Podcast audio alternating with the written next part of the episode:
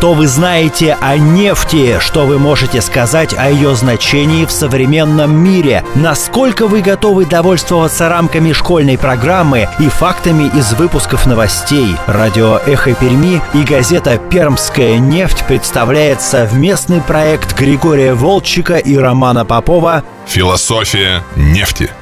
Предстоящему 30-летию компании «Лукойл» посвящается – Итак, это программа «Философия нефти», и мы продолжаем. У микрофона Роман Попов, а у второго микрофона, как водится, Григорий Волчек. В данном случае мой преподаватель, а вообще-то историк нефтегазовой промышленности, журналист и публицист газеты «Пермская нефть» а, Григорий Аркадьевич. Еще раз здравствуйте. Добрый день. А, сегодня у нас тема очень серьезная. А, называется «Как добывается и как перерабатывается нефть». Все правильно? Совершенно верно. Я сразу, честно, забегая вперед, скажу, я снова выполнил домашнее задание, то есть я ничего старался не узнавать. А, и а, я знаю, что мы прям вот договаривались, что программа начнется с дилетантского а, тезиса. Мне лично кажется, что нефть добывается из-под земли специальными качалками, затем загоняется на специальные нефтеперерабатывающие заводы, а там уже с помощью различных химических формул и различных реакций она превращается в разные вещества. Вот как-то так. Совершенно верно. Но как э, нефть, э, собственно говоря, попадает э, в скважину-то? Откуда она берется? Ну, наверное, Это вопрос. Она добывается из-под земли. Вот этими самыми нефтекачалками. Ну, разве нет? Да, а на каком основании люди ставят качалки? На том месте, где Ах, должна быть нефть. вот вы о чем. Ну, конечно, все начинается... методом тыка? Нет, нет, Пол, все, потолок, конечно, палец. конечно. Все начинается с геолога разведки. Я тоже про это знаю. А, идут специальные бригады по каким-то а, ведомым им признакам. Они находят нефтезалежи, как правильно называются. Месторождение. Месторождение, да, все верно. И потом а, начинают, видимо, бурить, находят эту нефть. Вот эта струйка нефти вылетает из, из земли, и дальше все радостно перерезают ленточку и ставят качалку. Вот, э, товарищи дорогие радиослушатели, вот э, как надо быстро э, разбираться со сложными вопросами. А на самом деле все немножечко, немножечко сложнее. Э, наверное, есть смысл э, привязаться, э, когда мы говорим о нефтяной промышленности и газовой промышленности, к реалиям Пермского края. Это программа «Философия нефти». Мы продолжаем. Ну вот, например, начнем, естественно, с геологии. Э, нефть, э, большая часть нефти в Пермском крае э, имеет достаточно давнюю историю. Она образовалась достаточно давно, примерно 350 миллионов лет тому назад, и залегает в отложениях карбонового периода или каменноугольного периода достаточно, так сказать, давно действительно она возникла. Это палеозой. Отложения называются э, Тульские и Бобриковские, а под горизонт, э, из которого добывается примерно три четверти пермской нефти, называется э, Ясно-Полянский надгоризонт. К чему я это говорю? Я говорю к тому, что обнаружить нефть под землей на глубине от тысячи до трех и более тысячи метров это достаточно большая проблема.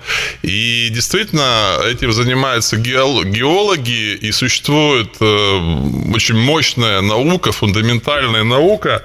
А, но, как ни странно, Э, массив, гигантский массив геологической информации, опыт э, и знания, накопленные человечеством, они не позволяют нам всем э, со стопроцентной, даже с 50% точностью найти нефть под землей. А для первичного изучение используется в первую очередь сейсморазведка. Ну, это более-менее понятно. То есть э, надо сделать так, чтобы вглубь Земли были направлены так называемые упругие волны, упругие колебания, которые бы дали нам сейсмический разрез.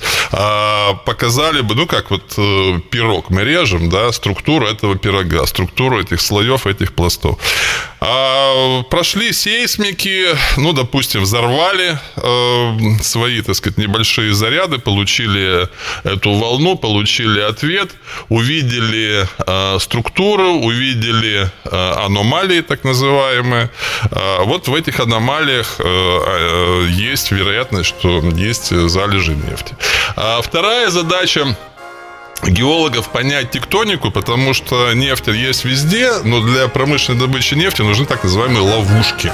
Философия нефти. Мы продолжаем. Для общего развития добыча нефти э, в просторечии называется апстрим. Это хороший очень термин. Можно им блеснуть. Он такой международно признанный. Разведка и добыча нефти – это апстрим, то есть восходящий поток. Транспортировка нефти – это мидстрим, то есть какой-то такой срединный поток. А переработка и сбыт – это даунстрим. То есть такой нисходящий поток. А куда он не сходит? Он исходит, не сходит к потребителю, потому что это топливо, это масло, эти, так сказать, продукты оргсинтеза, нефтехимию, там, полиэтиленовая пленка, спирты, не знаю, одеколоны, протирочные жидкости, а э, это же все надо продать. И вот здесь, э, вот тут уже на авансцену выходит э, та подотрасль нефтяной промышленности, ну, которую уже точно знаем все и регулярно с этим сталкиваемся, особенно ежели мы автомобилисты. Это э, сбытовая инфраструктура, то есть автозаправочные станции, нефтебазы, магазины автопринадлежности, автохимия, автокосметики и так далее, и так далее.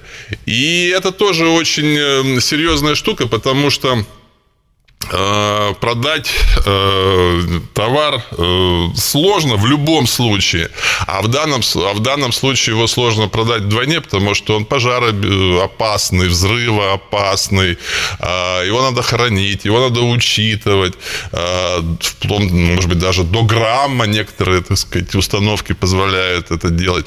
В общем, это серьезный вопрос на самом деле. И вообще в нефтянке мелочей нет. В нефтянке все долго, дорого, трудно, затратно, а, жестко контролируется государством, э, как контролируется общественностью, особенно если мы говорим об экологии. А, и э, вот основной пафос, наверное, моего сегодняшнего выступления заключается в том, что я бы э, хотел донести до наших уважаемых радиослушателей очень важную мысль мысль. А, не то, что там все работы важны, любой труд почетен, но нефтяная промышленность а, – это промышленность на всех этапах а, высокотехнологичная.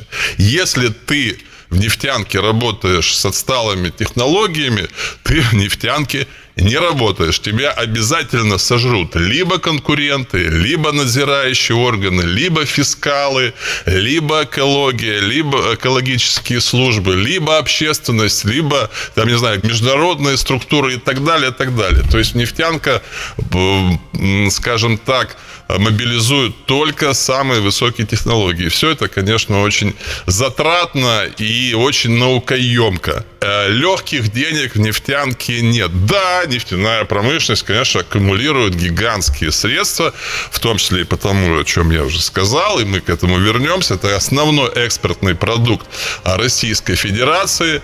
А, но эти средства для того, чтобы их заработать, надо примерно такие же средства для начала вложить. А, и маржа, кстати говоря, она очень невысока, в том числе или в первую очередь э, на финальной финальном этапе э, нефтянки, то есть на сбыте, маржа нефть, по нефтепродуктам, она невысока. Если у тебя нет миллиарда долларов в кармане, то лучше нефтяной промышленностью не заниматься вообще.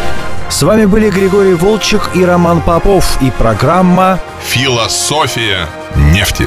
Программа посвящается предстоящему 30-летию компании «Лукойл». Продолжение следует.